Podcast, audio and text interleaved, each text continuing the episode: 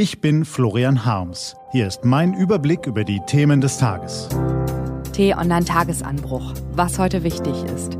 Dienstag, 28. April 2020. Krisenfolgen. Es ist etwas aus dem Lot geraten. Gelesen von Ivi Strüving.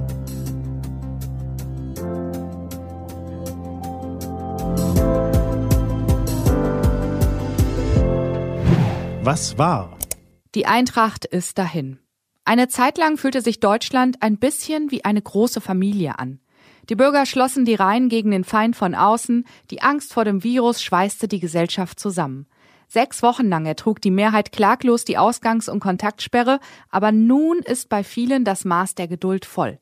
In den Talkshows werden die Diskussionen über Lockerungen auf die Spitze getrieben. Doch die viel wichtigeren Debatten laufen nicht im Fernsehen, sondern draußen im echten Leben.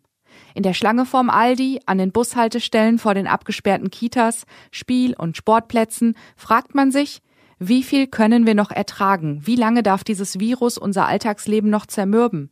Da werden die fachlichen Ratschläge der Mediziner ebenso in Frage gestellt wie die Fachkompetenz der Regierenden. Die gesellschaftliche Geschlossenheit, die Deutschland zu Beginn der Corona-Krise ausgezeichnet hat, ist passé.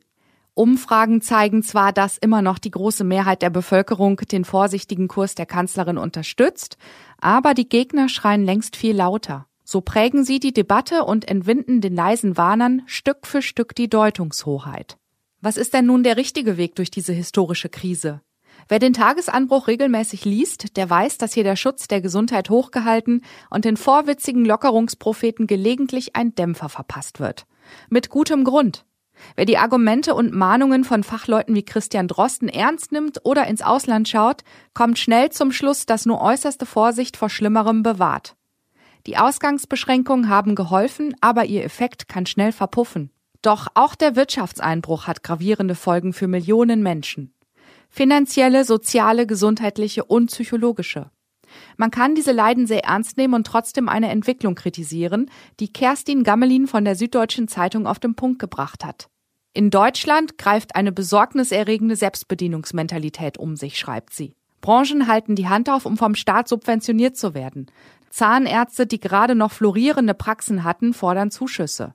Autokonzerne, die Dividenden zahlen, wollen Finanzhilfen. Ebenso Studenten aus wohlhabendem Hause und Start-ups mit prekären Arbeitsbedingungen.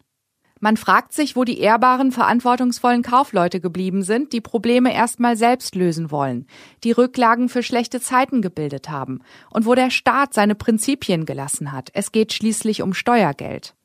Jeder Euro, den die öffentliche Hand in Unternehmen steckt, bewahrt deren Aktionäre und Eigentümer davor, selbst Verluste zu tragen. Die Gewinne werden privatisiert, die Verluste sozialisiert. So wird der Kickstart aus der Krise nicht gelingen. Sind all die Milliardensummen, die Frau Merkel, Herr Scholz, Frau von der Leyen und Co. nun so großzügig aus dem Steuersäckel schütten, wirklich sinnvoll investiert? Könnte man nicht mit einem klugen Konjunkturprogramm zugleich dem Klima helfen, zum Beispiel bei der Stromerzeugung, der Stahlproduktion und der CO2-Speicherung, wie es Juliane Wellisch in einem vielgelesenen Text auf t-online.de beschrieben hat? Die Debatte nimmt gerade Fahrt auf, also hat T-Online-Chefredakteur Florian Harms einen Mann angerufen, der sich so gut mit nachhaltiger Entwicklung auskennt wie wenige andere. Achim Steiner leitet das Entwicklungsprogramm der Vereinten Nationen und hat soeben mit seinen Thesen zur Bewältigung der Corona-Krise in Fachkreisen für Aufsehen gesorgt. Aber was er zu sagen hat, sollten mehr Menschen hören. Er plädiert für Investitionen in grüne Technologien. Er sagt im Interview auf t-online.de, wir müssen mit Vernunft investieren. Man kann Geld entweder dafür ausgeben, dass man kurzfristig in eine rückwärtsgewandte wirtschaftliche Erholung investiert, oder wir nutzen das Geld für strategische Impulse nach vorne, indem wir die Märkte, Arbeitsplätze und Technologien von morgen fördern. Keiner hat das perfekte Rezept, aber wenn wir es jetzt nicht versuchen, dann ist die Chance vielleicht auf lange Zeit vertan. Was steht an? Die T-Online-Redaktion blickt für Sie heute unter anderem auf diese Themen. Zum Abschluss des Petersberger Klimadialogs halten heute Bundeskanzlerin Angela Merkel und UN-Generalsekretär Antonio Guterres ihre Reden. Die EU-Innenminister beraten, ob die im Zuge der Corona-Krise eingeführten Grenzkontrollen im Schengen-Raum gelockert werden können. Erstmals in seiner Geschichte wird der Deutsche Gewerkschaftsbund um seinen Chef Rainer Hoffmann zum 1. Mai nicht auf der Straße, sondern im Internet demonstrieren. Wie das gehen soll, wie groß der Zulauf zu den Gewerkschaften noch ist und warum die Deutschen den Gürtel trotz der Krise nicht enger schnallen müssen, hat Hoffmann im Interview mit Florian Schmidt und Peter Schink auf t-online.de erklärt. Diese und andere Nachrichten, Analysen, Interviews und Kolumnen gibt's den ganzen Tag auf t-online.de und in der App.